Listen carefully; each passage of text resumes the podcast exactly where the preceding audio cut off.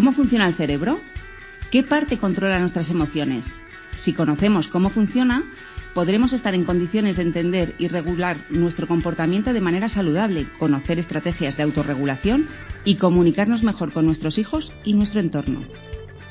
Somos Almudena y Vanessa, de Tejiendo Redes. Este es un espacio donde tejer redes contigo mismo y tu entorno. Tratamos temas relacionados con el desarrollo personal y las terapias para todos los públicos, adultos, niños y adolescentes, tanto de la vida personal como profesional y educativa.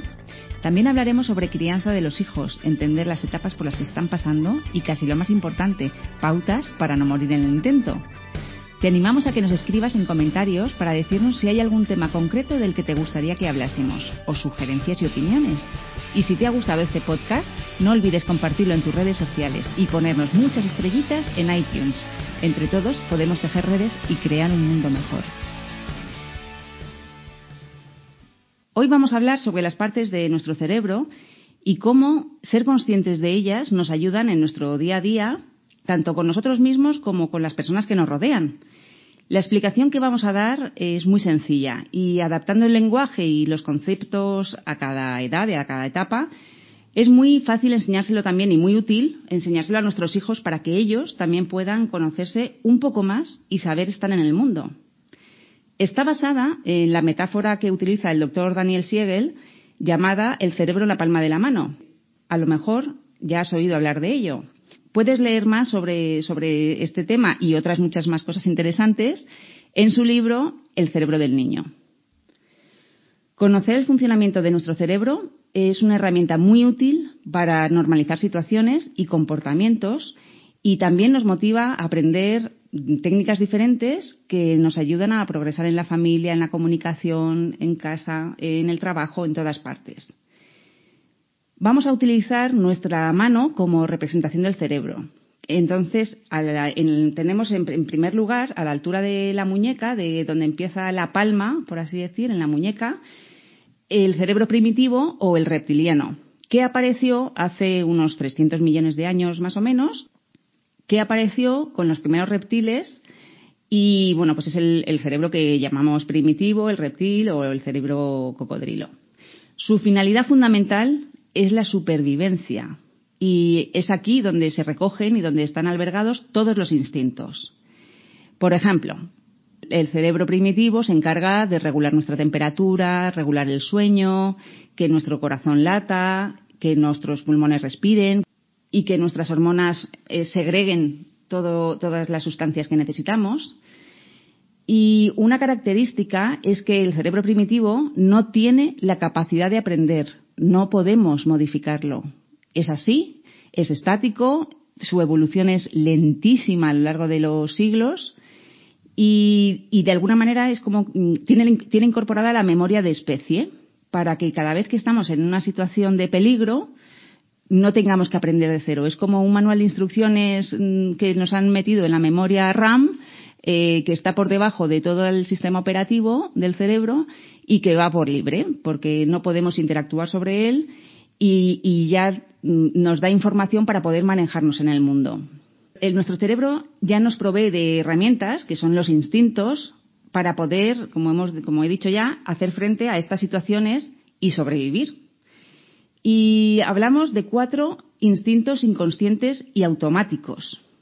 Por ejemplo, la exploración, porque cuando nacemos ya estamos eh, predeterminados o predispuestos para tocar, manipular, explorar y de esta manera poder aprender de las experiencias, si no los niños nunca aprenderían nada. La territorialidad, este instinto, por ejemplo, lo podemos observar muy fácilmente en niños pequeños mm, de pues, aproximadamente dos años, cuando, cuando expresan, no, es mío, el cubo es mío, el juguete es mío. Bueno, pues eh, esto también lo podemos seguir viendo en adultos, a pesar a veces de los esfuerzos que hacemos por, regular esa parte. Otra, otra de los instintos eh, inconscientes y automáticos es el de la pertenencia, en muchos podcasts, en muchos episodios, hemos hablado de la necesidad que tenemos los seres humanos de pertenecer. Pues es esto, somos seres sociales y, sobre todo en nuestra etapa más, más infantil, más mm, de cuando nacemos, más inicial en nuestra vida, mm, necesitamos para sobrevivir a nuestra madre, a nuestro padre, que alguien nos dé de comer, que nos cambie, que nos caliente, que nos cuide. Y, y, bueno, pues esta parte de pertenencia se desarrolla en los primeros años de esa manera y luego, cuando ya van creciendo nuestros hijos, van desarrollándola de otra. Ya hemos puesto más ejemplos otras veces de cómo podemos desarrollar esa pertenencia, que es, por ejemplo, cuando asignamos tareas para que nuestro hijo sienta que es parte del sistema familiar y que es importante para el sistema familiar. Bueno, y la, cuarta y última es la agresividad porque nacemos con agresividad, pero podemos distinguir entre agresividad, o debemos, más que de podemos, es debemos distinguir entre la agresividad y la violencia. Porque la agresividad está ahí porque nuestra finalidad, la finalidad de nuestro cerebro es la de sobrevivir. Así que las respuestas impulsivas del cerebro primitivo son tres. Defensa, huida o ataque. Luego si cerramos el, dedo gordo sobre nuestra palma y como si pusiéramos, como si quisiéramos representar el número 4 y cerrando el, el, dedo gordo sobre nuestra palma, tenemos eh, el cerebro emocional, que es donde se encuentra el sistema límbico, la amígdala, el núcleo accumbens, y este cerebro, por primera vez, tiene aprendizaje. Las neuronas de este cerebro aprenden y entonces por eso hablamos de una memoria emocional todo lo que se almacena en esta memoria se, se aprende muy rápidamente, pero es dificilísimo cambiarlo, es dificilísimo actuar sobre él o que se olvide. Este aprendizaje se almacena en el hipocampo, que podríamos hablar como una como la mochila emocional, esa mochila que muchas veces decimos que, que llevo aquí la mochila, pues cuanto más mayor es, eh, más mochila. Bueno, pues este cerebro se, se, desarrolla desde la fase prenatal, cuando ya estamos en el vientre de nuestra madre, hasta aproximadamente los tres años. Y en el, ni en el cerebro primitivo ni en el cerebro emocional, en ninguno de los dos, ni en la amígdala ni en el cerebro reptiliano, hay conciencia, ni intencionalidad, ni voluntad. No podemos interactuar sobre ellos. Porque son súper rápidos. O sea, la, la, la, velocidad de procesamiento de estos eh, cerebros es espectacular. En solo 125 milisegundos, el sistema límbico, con los dos órganos que ya he dicho que son muy importantes, que son la amígdala y el núcleo accumbens, hacen una valoración de todo lo que nos pasa. Los estímulos que recibimos eh, se filtran o pasan por este sistema límbico y nuestra amígdala, amígdala es la encargada de, de, hacer como un escáner y de valorar. Y entonces recoge las emociones que pueden, que solamente valora y como que clasifica en dos. Peligro o placer.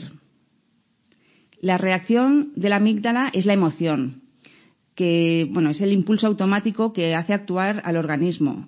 Y volvemos a repetir que es, que es un impulso automático no consciente. Por ejemplo, cuando empiezo a respirar más fuerte, mi cuerpo empieza a generar adrenalina, empieza un proceso de sudoración, mi cuerpo manda toda la sangre a los músculos para prepararse para la huida si es necesario, física. Y, bueno, aquí pues igual nos preparamos para que esos instintos del cerebro primitivo se lleven a cabo, que es la huida, la parada o el ataque. Así que, como hemos dicho, es eh, no consciente y automático. La amígdala es quien valora si el peligro que tenemos delante es muy grande, es decir, si realmente tenemos un león eh, esperando para comernos o, preparado para, para eh, echarse encima de nosotros o es un peligro más pequeñito del que nos podemos defender. Entonces, eh, cuando clasifica ese peligro, pues decide si atacamos, huimos o si nos paralizamos. Y la buena noticia de todo esto es que no podemos interactuar sobre la amígdala, pero sí podemos eh, utilizar o moderar o bajar a través de, de la autorregulación y el autocontrol. Ya hemos hablado otras veces, en otro episodio hablamos del secuestro amigdalar, que es efectivamente cuando nos invade esa emoción y no somos capaces de responder ante un estímulo externo, ante una circunstancia que nos está pasando. No somos capaces de mm, dar una respuesta razonada, pensada, madurada, sino que reaccionamos. Y también una manera de, de demostrar esta mm, manera de relacionarnos es a través de la comunicación no verbal. Por ejemplo, un día en el que mm, estamos, por lo que sea, nos hemos enfadado, tenemos un mal día, esos días que dices me levanto con el pie izquierdo, o has tenido un problema en el trabajo, con lo que sea, has tenido un mal día, ¿vale? Y entonces estás enfadado. Nuestros hijos, por ejemplo, cuando llegamos a casa, automáticamente van a saber por nuestro tono de voz, por nuestro gesto, nuestra cara, nuestra manera de comunicarnos en todos los aspectos verbales y no verbales, van a saber si estamos de buen humor o de mal humor, o si pueden, pedirnos algo o mejor esperamos porque mamá está que no se la puede ni mirar a la cara. Entonces van a interpretar si somos una amenaza y, ellos también lo interpretan de una manera muy rápida y muy inconsciente.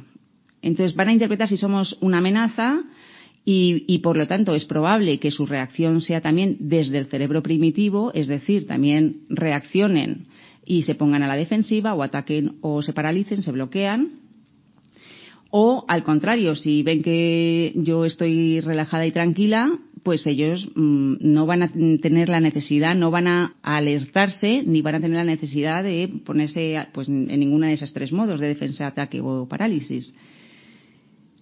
Porque, por ejemplo, si nos levantamos por la mañana y simplemente con un tono de voz amable y cariñoso y le damos buenos días y hoy qué planes tienes y, o, o, cómo te has levantado, cómo has dormido, o simplemente cuando son bebés, si nosotros eh, estamos alterados, vamos a transmitir, aunque, aunque nuestro hijo sea un bebé, vamos a transmitir nuestra inquietud, nuestro malestar, nuestro nerviosismo, nuestra angustia, lo recoge el niño. Y ese día es muy probable que nuestro hijo, nuestro bebé, esté más alterado, le cueste más conciliar el sueño, eh, llore más, esté más nervioso. Y es porque lo, se recibe, eso se transmite.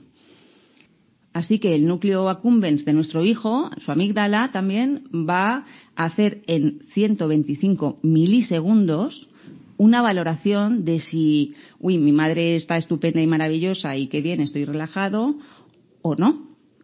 O sea, toda la química que circula por las neuronas de nuestro hijo, la dopamina, la oxitocina, la serotonina, todas van a conectar con su cerebro superior, porque vamos a estar de buen humor, vamos a estar bien, entonces ellos van a estar también en placer y no en peligro.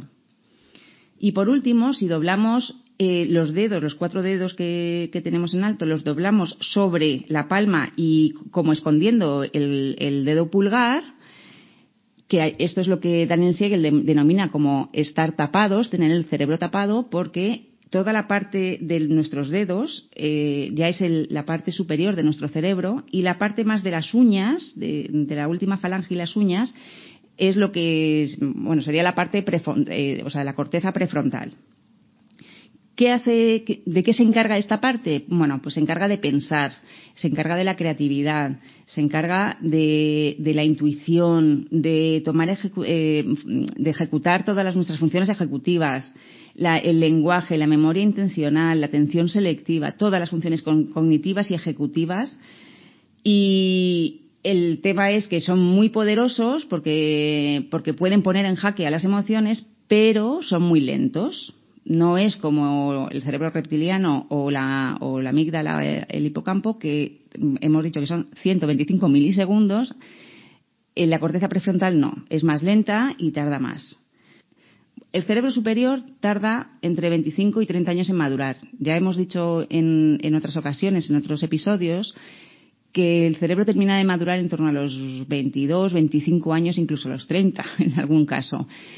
¿Y qué pasa? Pues que estamos a veces exigiendo o pidiendo a nuestros hijos que se comporten con un adulto con 17 o 16 o 18 años cuando realmente no pueden porque su cerebro todavía, madurativamente hablando, no se ha terminado de desarrollar, no tiene todas las funciones desarrolladas. Esas funciones eh, ejecutivas y cognitivas de las que hemos hablado no están desarrolladas.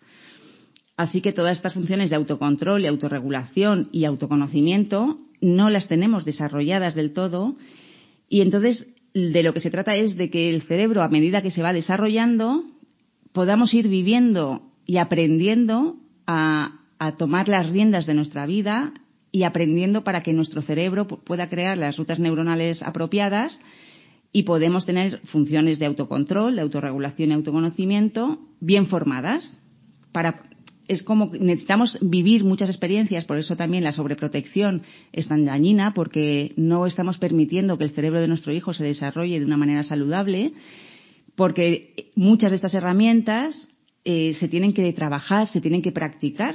Son habilidades que hay que poner en práctica y se aprende a través del error, se aprende a través de la experiencia. Así que, si vemos esto de esta manera, si vemos que, nuestros hijos van a formar, su cerebro se va a formar de una manera saludable, eh, todas estas funciones cognitivas y ejecutivas y de autorregulación, con la experiencia, con los errores, con las equivocaciones, puede ser una gran oportunidad para nosotros entrenar en ellos y en nosotros mismos estas habilidades y darles las herramientas necesarias para poder vivir una vida de adulto plena. Además, hace unos años se descubrieron unas neuronas que son las neuronas espejo. Y entonces eh, se descubrieron hace no mucho los neurólogos eh, y entonces estas neuronas también nos enseñan a aprender. Es decir, a través del otro, de mi neurona se conecta con la neurona de la persona que yo tengo enfrente, la reconoce y reconoce el momento mm, eh, emocional, por ejemplo, en el que está.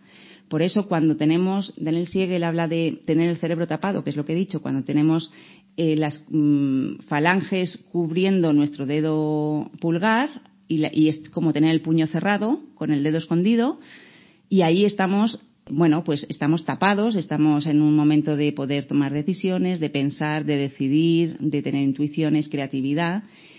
Y eso es lo que dice Daniel Siegel como que estamos tapados. Cuando eh, nuestras emociones toman las riendas, nuestro cerebro primitivo o la amígdala toma las riendas de nuestra vida en ese momento, ¿Qué pasa? Que nos destapamos y entonces es como si los cuatro dedos que están tapando al dedo gordo se abren, se vuelven a poner en forma de un cuatro y ahí mm, estamos desconectados, estamos destapados de todas esas funciones que podemos controlar y regular nosotros.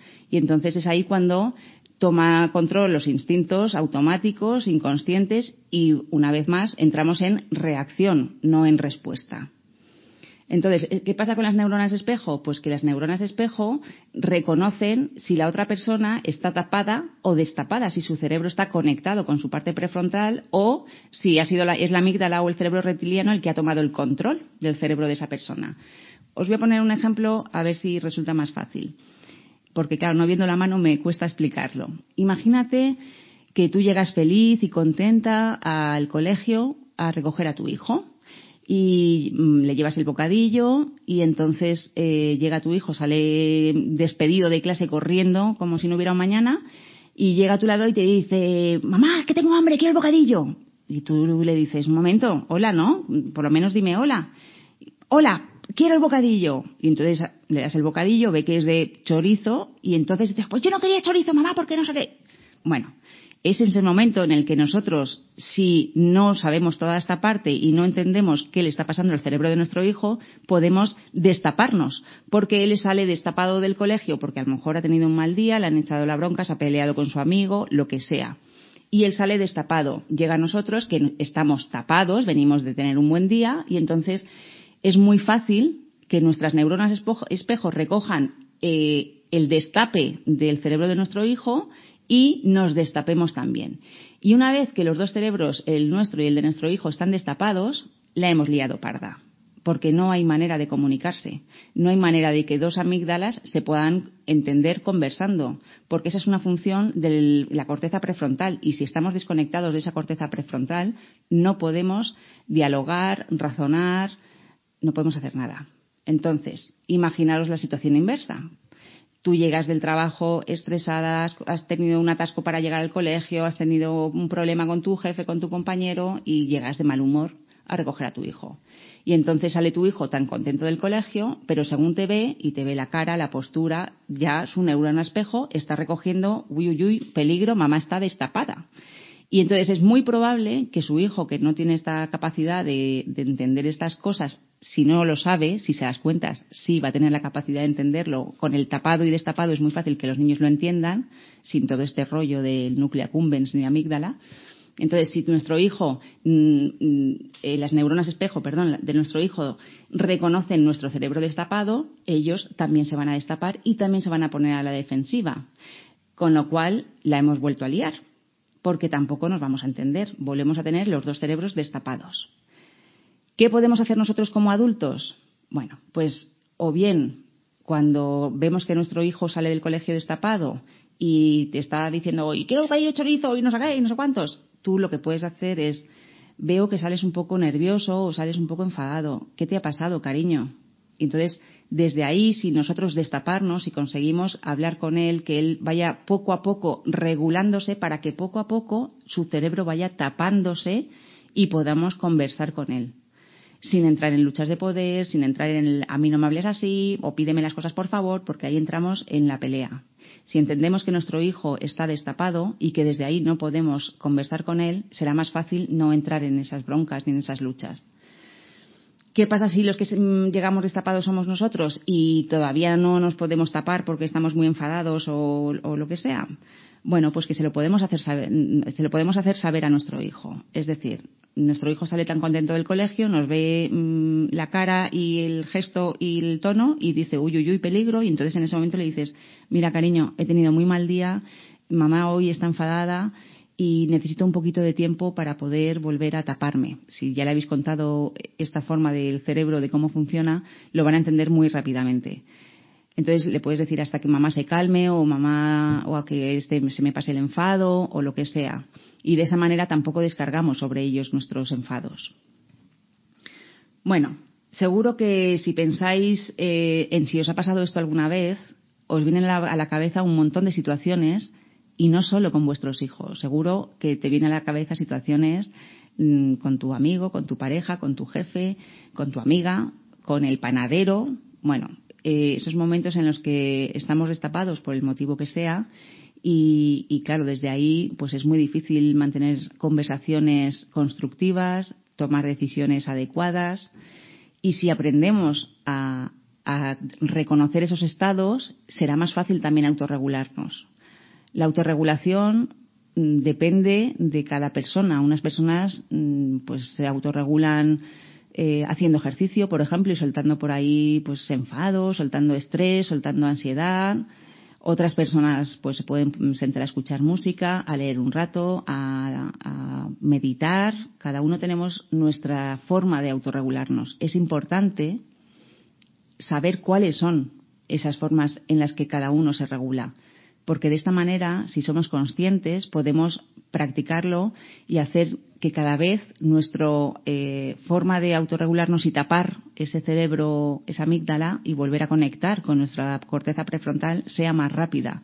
Es decir, los enfados nos durarán menos y seremos capaces de gestionar mejor nuestras emociones. Una vez explicado todo esto y, puesto que mm, los adultos sí que podemos hacer este acto de, raciocinio eh, de qué es lo que nos calma, de qué es lo que nos libera de esa emoción, que puede también ser hablar con un amigo, expresarlo. Bueno, mm, sí que es conveniente que cuando estamos muy enfadados intentemos, eh, sobre todo con la persona que no nos hemos enfadado, no transmitirlo, porque desde luego es muy probable que las formas no sean las adecuadas. Podemos expresar enfado si estamos enfadados, pero de una manera regulada, porque si no podemos entrar en la reacción y podemos entrar en el ataque y luego encima nos sentimos culpables, nos sentimos fatal porque fíjate lo que le he dicho y le he hecho daño y he ido donde más duele porque es nuestra manera de defendernos o de atacar porque nos sentimos en peligro. Así que lo más sano y lo más saludable es primero tomar conciencia de que estamos destapados y en segundo lugar utilizar todas esas herramientas y todos esos, todos esos mecanismos de autorregulación. Y ahora viene la parte más práctica de cómo podemos ayudar a nuestros hijos a, a regularse, porque la función de autorregulación no es instintiva, no es automática, no venimos con ella aprendida desde que nacemos. Tenemos que practicarla y aprenderla e integrarla. Entonces, por ejemplo, vamos a, hoy a dar dos herramientas. Una es el, lugar seguro y el tiempo fuera positivo. A ver, cuando cuento esto a veces, algunos padres en los talleres que damos piensan que es el rincón de pensar y es nada más lejos de la realidad. O sea, no tiene nada que ver con el rincón de pensar. El, lugar eh, seguro es un rincón de la casa que podemos adecuar, pues por ejemplo en un rincón de la habitación de nuestro hijo, también tenemos que tener el nuestro propio. O sea, como siempre, esto es primero da ejemplo tú para que tu hijo pueda aprender a través del ejemplo, ¿vale? Pero para ayudar a construir este lugar seguro en nuestro hijo, podemos explicarle el cerebro en la palma de la mano, como ya he dicho, adecuando el lenguaje y la cantidad de información que damos a cada etapa mm, madurativa y entonces le decimos que cuando están muy enfadados o muy tristes pueden ir a ese lugar seguro y ahí podemos poner unos cojines, podemos poner, pues no sé, lo que al niño veáis que le puede ayudar cuando está muy enfadado, lo que le más le ayuda a relajarse. A uno será la música, a otro será a lo mejor un puzzle, colorear, dibujar, eh, saltar, no, sé. Eh, cada, a cada niño le, le ayuda una manera de, para, para calmarse, para volver a estar tapados. Nosotros tenemos que, como padres, observar qué es lo que le calma a nuestro hijo y cuando estén tranquilos, hablar con ellos, contarle el cerebro de la palma, en la palma de la mano y decirles, ¿sabes qué? Que yo he notado que cuando eh, estás muy enfadado y te pones a dibujar, al ratito se te ha pasado. ¿Y tú crees que esto puede funcionar si cuando estás muy enfadado lo haces o yo te lo sugiero o lo que sea, ¿no? Pues de esta manera creáis un espacio, un lugar donde él pueda retirarse para volver a taparse, que no significa vete ahí y piensa en lo que has hecho. No, no tiene nada que ver. Es un lugar seguro donde el niño puede ir a tranquilizarse.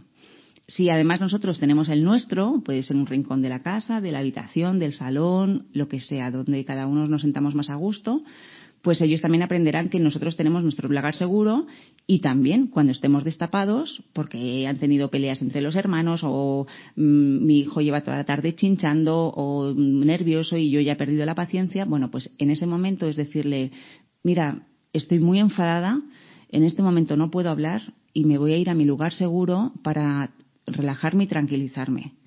Y te vas y estás ahí un tiempo y si el niño viene a, molestar o, o, sigue con la pelea o sigue con la demanda o con lo que sea, le dices, por favor, ahora necesito un tiempo tranquila, cuando yo pueda hablar te, te voy a buscar. Y entonces, poco a poco, esto no es como siempre, varita mágica no existe, pero poco a poco nuestro hijo va a aprender que cuando tú estás muy alterada te tienes que ir a regular y él hará lo mismo cuando, se, cuando le pase a él. Y eso, eh, a ese tiempo, o sea, es el lugar seguro por un lado y el tiempo positivo fuera es el tiempo que tú empleas en ese lugar seguro para calmarte y volver a tapar nuestro cerebro. Y bueno, decir que al principio, pues a lo mejor eh, cuesta un poco nosotros mismos aprender esta autorregulación, pero que de verdad que si le das ese ejemplo a tu hijo, si consigues empezar a hacerlo tú y, tu hijo lo ve y lo vive de una manera natural, de verdad que a largo, bueno, ni siquiera a largo plazo, a medio plazo es maravilloso. Y ellos solos se notan ya cuando están destapados y se van al rincón de lugar seguro y allí se calman y luego ya cuando vienen tapados entonces ya podemos hablar con ellos tranquilamente. Bueno, de verdad que es muy efectivo. Lo proponemos como, como una herramienta muy potente para enseñar a nuestros hijos a regularse y por supuesto, como siempre en Tejiendo Redes, todo empieza en uno mismo. Esperamos que, os haya gustado.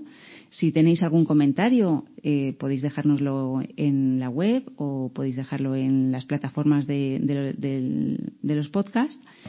Y, por favor, todas las sugerencias que tengáis o nos gustaría también saber cómo reguláis vosotros, nos gustaría saber cómo ayudáis a vuestros hijos a, regularse, porque los niños son muy creativos y cada uno tiene su manera de regular. Así que os animamos a que nos contéis todas estas cosas súper interesantes porque también así mm, todos podemos aprender otras maneras de ayudar a nuestros hijos o a nosotros mismos. Muchas gracias. Y aquí termina este episodio de Tejiendo Redes. Cuéntanos de qué te gustaría que hablásemos en otro episodio y trataremos de hacerlo. Esperamos que hayas disfrutado, que haya sido útil y si ha sido así, te agradeceríamos que recuerdes compartirlo en tus redes y ponernos muchos likes y estrellitas en iTunes y en iVoox. Entre todos, podemos tejer redes y crear un mundo mejor.